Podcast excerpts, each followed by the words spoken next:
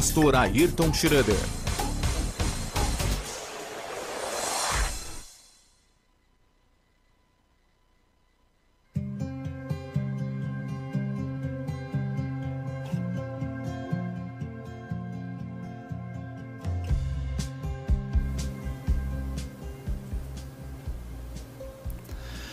Olá, estamos de volta com o programa A Igreja em Movimento, nosso programa semanal abordando assuntos bíblicos, teológicos, uh, mas também numa perspectiva do compromisso social do cristão e da igreja. É com muita alegria que me dirijo a cada um de vocês neste dia e. Uh, o nosso tema de hoje é o décimo mandamento. Concluindo os mandamentos, foram dez programas seguidos. Inicialmente tínhamos programado a fazer alguns mandamentos em cada programa e é, depois decidimos que deveríamos explorar mais profundamente um a um. Como sempre, nós olhamos primeiro para o programa anterior. Nós vamos recapitular um pouco o nono mandamento. O nono mandamento ele diz: Não cobiçarás a casa do teu próximo. O que, que significa? Não pretender adquirir com astúcia a herança ou casa do próximo, nem apoderar com aparência de direito mas ajudar-lhe servi-lo para conservá-la. Nono e o décimo mandamento trazem a cobiça como assunto principal. E o nono, ele condena a cobiça aos bens alheios. E uh, quando nós olhamos para esta cobiça e olhamos para a nossa sociedade, nós falamos algumas coisas no último programa. O que tem acontecido em nosso país como fruto da cobiça? Artimanhas para se apoderar do que é do outro, invasões de hackers, clonagem de cartão de crédito, informações mentirosas sobre empréstimos, a exploração da população desinformada e mais pobre, cartões de crediário de muitas lojas comerciais que apresentam vantagens, mas no final das contas tiram das pessoas desinformadas valores exorbitantes que nós, como cristãos, somos chamados a fazer pelo, a partir do nono mandamento nestas situações? Primeiro, não praticar, não sermos nós os cobiçosos, mas nós somos chamados a proteger as pessoas vulneráveis. Devemos ajudar-lhe e servi-lo para conservá-la, é a explicação do, do, do nono mandamento. Mateus 23, ele, ele traz algumas referências fortes. Né? Pois vocês exploram as viúvas e roubam os seus bens, e para disfarçarem, disfarçarem fazem longas orações. Por isso, o castigo de vocês será pior, diz o texto. E mais adiante, no versículo 33, cobras venenosas, ninhada de cobras, que esperam escapar do inferno. Então há uma condenação desta cobiça. O décimo mandamento, nosso tema de hoje, ensino sobre o décimo mandamento, ele também trata da cobiça. E volto a dizer que em algumas tradições cristãs, o nono e o décimo mandamento formam um só. Creio que o próximo programa nós vamos tratar dessa formulação dos blocos dos mandamentos. E o décimo mandamento, então, textualmente diz: Não cobiçarás a mulher do teu próximo, nem os seus empregados, nem o seu gado, nem coisa alguma que lhe pertença. Não cobiçarás. O que, que significa isso? Devemos temer e amar a Deus e, portanto, não apartar, desviar ou aliciar a mulher do próximo. Nem os seus empregados ou o seu gado. Mas devemos aconselhá-los para que fiquem e cumpram o seu dever. Como entender isto? Como entender este mandamento? Algumas questões que não estão escritas, mas que a gente pode fazer um comparativo entre os dois uh, mandamentos, o primeiro ele fala dos bens, bens materiais, casa, propriedade.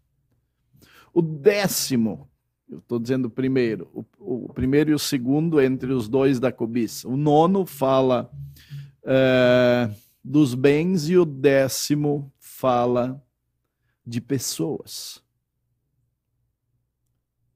Não de propriedades ou objetos não cobice o círculo de pessoas que estão ou que formam alguém. Normalmente, uma pessoa não alcança nada sozinha. Com ela estão pessoas. E o décimo mandamento, então, ele, ele olha para três, três coisas. Ele cita três elementos e condena a cobiça aos três. A mulher. Vamos chamar a esposa. Não cobice a esposa. Ela não é propriedade do próximo. Mas ela está com o próximo. Ela está por uma fidelidade, por amor, por compromisso. Há um pacto diante de Deus e diante da sociedade. Há um casamento. E há uma pertença mútua. Mas o que, que, estão fazendo os empregados e o gado nesse pacote? Sobre os empregados é possível ler alguma coisa de comentários. Os empregados são pessoas de confiança com as quais há um relacionamento, há uma postura, há um planejamento, há uma visão de trabalho, de progresso, de investimento. Normalmente o empregado ele recebe oportunidades de treinamento, de capacitação uh, para estar mais apto a produzir junto a esta empresa, junto a este local de trabalho. E então o décimo mandamento ele proíbe que você deixe o outro fazer o investimento, preparar a pessoa e aí você, por cobiça, por artimanha, por articulação, você vai apartar, desviar ou aliciar o empregado do próximo. Faz sentido isso? Como isso se aplica no dia a dia da vida cristã e vida social? Como nós temos lidado com isso em nós mesmos? E qual a leitura que temos feito, como isso se dá na sociedade moderna?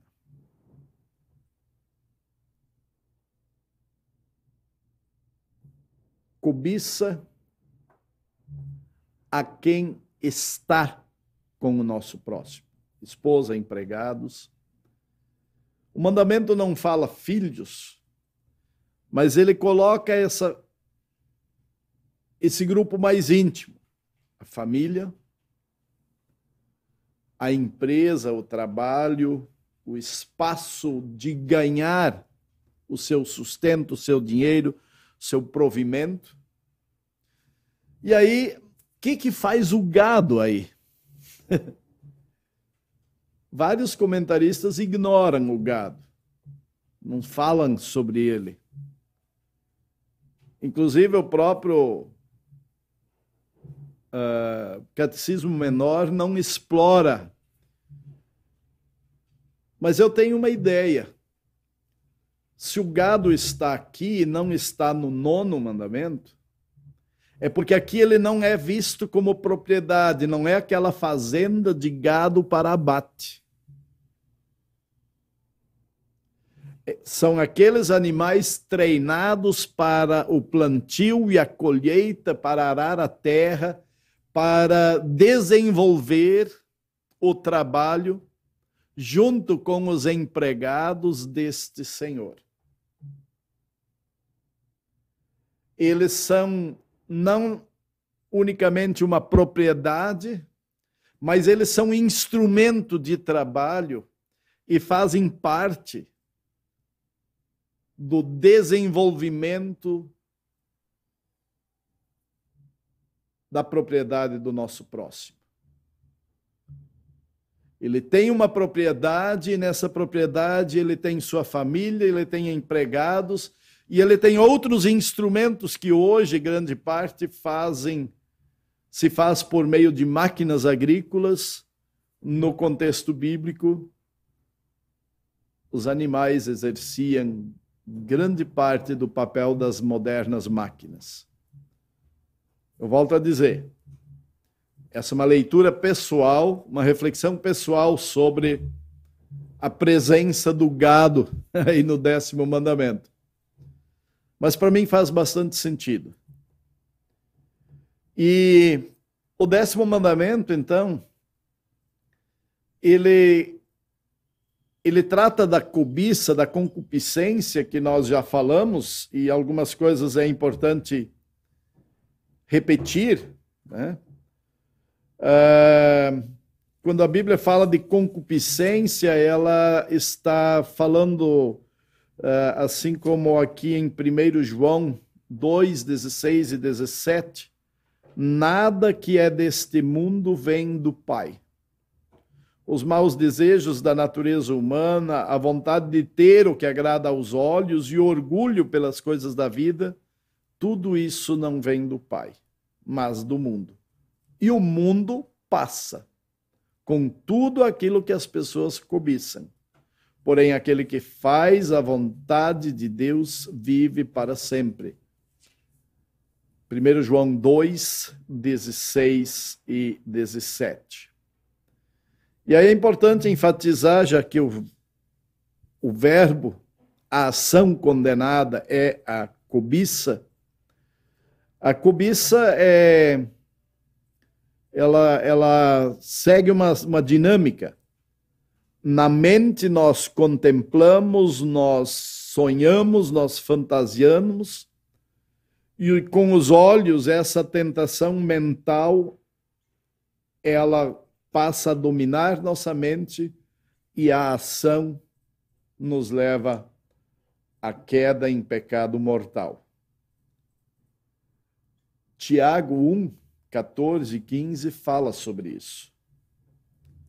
Mas as pessoas são tentadas quando são atraídas e enganadas pelos seus próprios maus desejos. Então, esses desejos fazem com que o pecado nasça. E o pecado, quando já está maduro, produz a morte. O que, que esse texto nos alerta? De que as coisas estão diante de nós e nós as vemos, nós nos relacionamos com elas e nós somos capazes de desejá-las. Até aí, parece que está no campo da natureza humana, até mesmo poderia dizer de uma inocência. Mas o que vem nesta sequência é que se torna perigoso esses desejos faz, fazem com que o pecado nasça. Ou seja, essa esse desejo alimentado, cultivado, faz nascer o pecado. E esse pecado cultivado, esse pecado tornado predileto, amadurece na vida do cristão e produz a morte. A morte espiritual.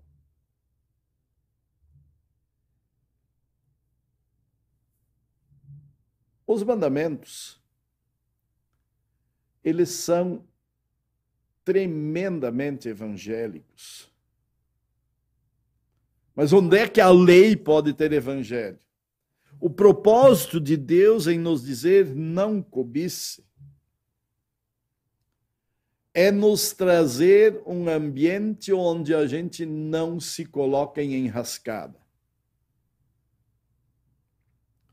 Quando ele proíbe, ele não proíbe apenas a nós, ele proíbe a todos os seres humanos. Ou seja, quando ele proíbe a mim fazer, ele está protegendo um outro, o próximo, de ser vítima do meu pecado. E quando o próximo atenta e obedece a este mandamento, Deus está protegendo a mim, para não ser vítima da cobiça dele. É muito fácil nós lermos os mandamentos como uma forma de Deus proibir o prazer, a, a alegria, nos impedir. Mas eu gosto de ver os mandamentos como sendo um muro de proteção, onde Deus diz: aqui está seguro. O que está fora destes, destas orientações é perigo para você e é perigo para a sociedade. Não vai fazer bem. Alguém vai sofrer. Fique dentro desta perspectiva, que sua vida será mais tranquila. E aí poderíamos, neste dia, quando nós estamos no décimo mandamento, fazer uma retrospectiva sobre todos os demais, eu sei que em alguns mandamentos eu falei, e até brinquei. Eu acho que foi no sétimo mandamento que eu disse: quantos ofícios de trabalho não existiriam, não seriam necessários se todos os seres humanos obedecessem ao mandamento: não furtarás.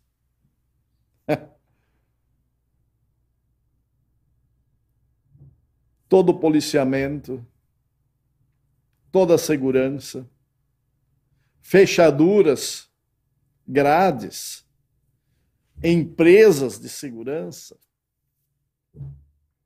alarme de carro, de casa. Olha que a lista é grande. E o volume de pessoas que atuam e que têm o seu sustento nesta área, porque o ser humano desobedece o sétimo mandamento, a lista é grande. Para finalizar, antes de chamar o Rodrigo, ainda um link do décimo mandamento com o sexto. Não cometerás adultério. Ele está presente a proibição da junção carnal da, da prática sexual fora do parâmetro dado por Deus no casamento. E o décimo, ele proíbe o que vem antes disto.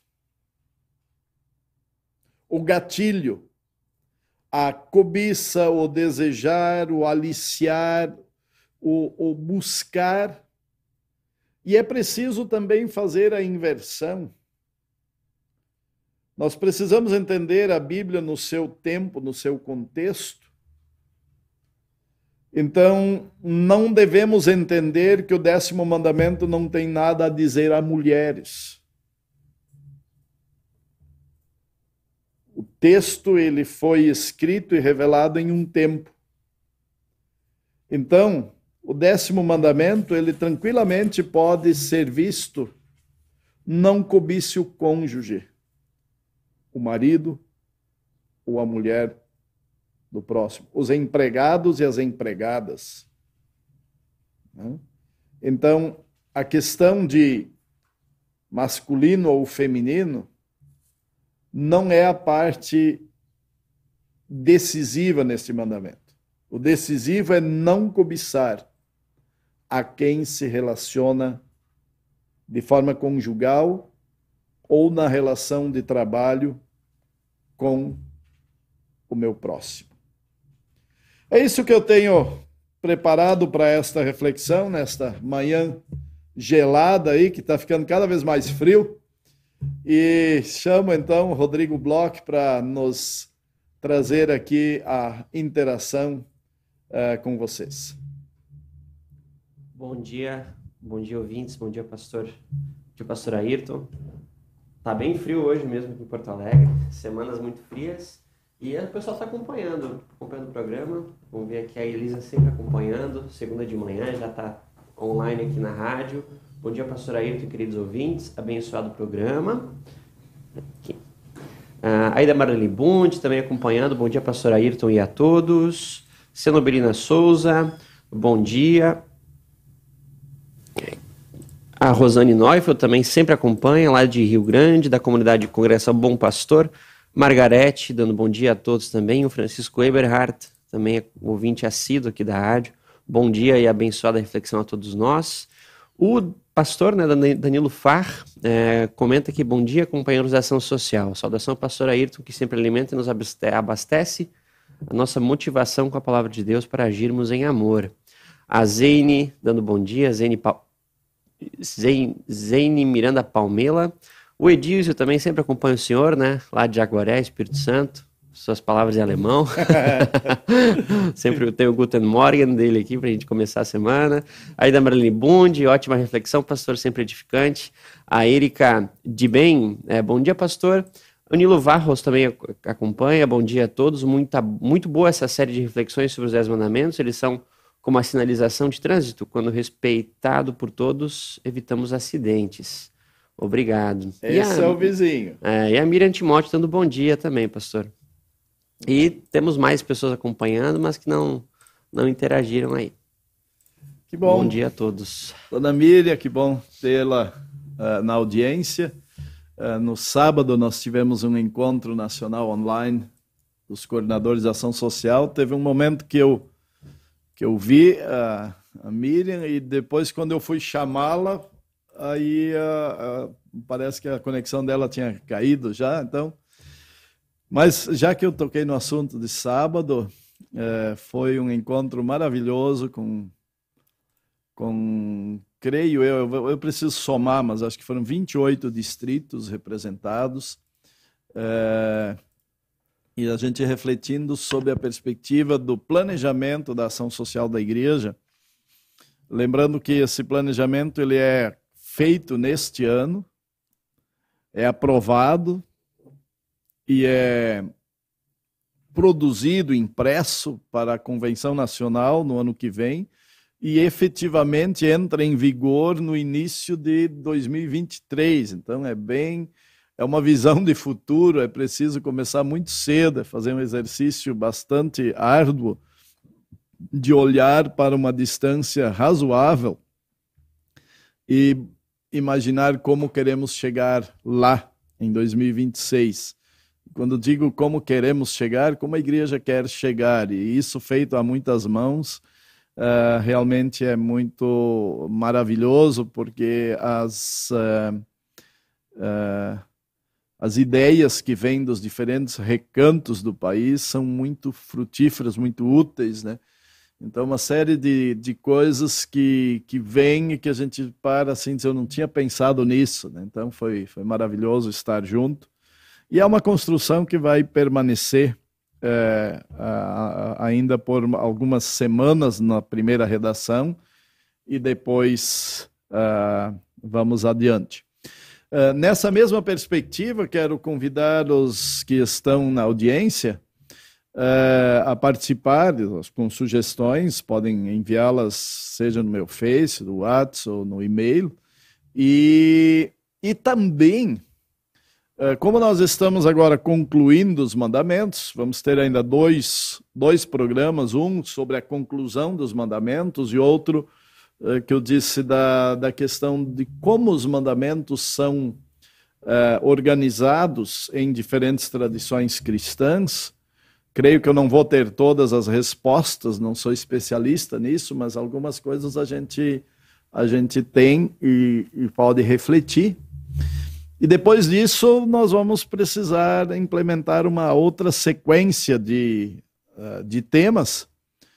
E é claro que uh, eu, eu quero trazer algumas questões pertinentes à, à prática, ao dia a dia uh, da ação social do cristão e da igreja, né?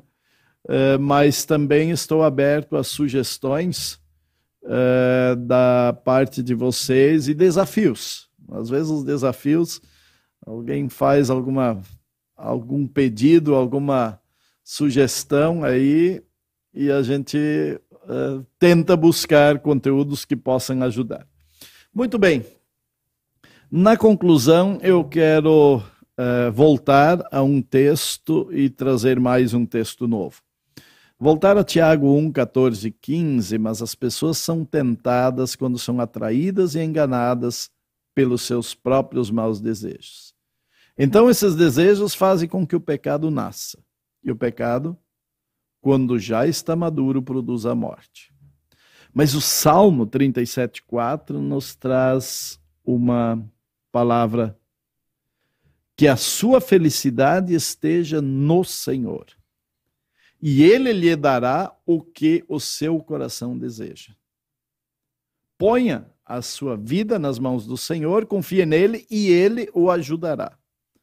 Ou seja, o que, que esse salmo está nos dizendo? O grande mal da cobiça é porque ela induz o ser humano a realizar os seus desejos e os seus sonhos com artimanhas próprias, sem viver na dependência de Deus. a dinâmica da cobiça, ela destrona Deus e entrona o ser humano. E o ser humano passa a ser aquele que produz aquilo que ele deseja ao seu próprio modo. Deus é deixado em segundo plano aquele a quem nós pertencemos e de quem nós esperamos tudo,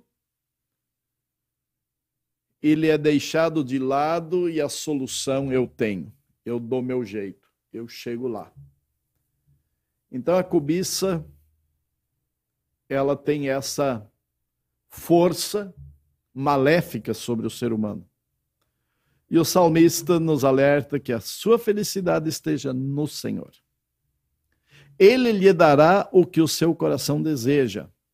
Ponha a sua vida nas mãos do Senhor, confia nele e ele o ajudará. Salmo 37, versículo 4.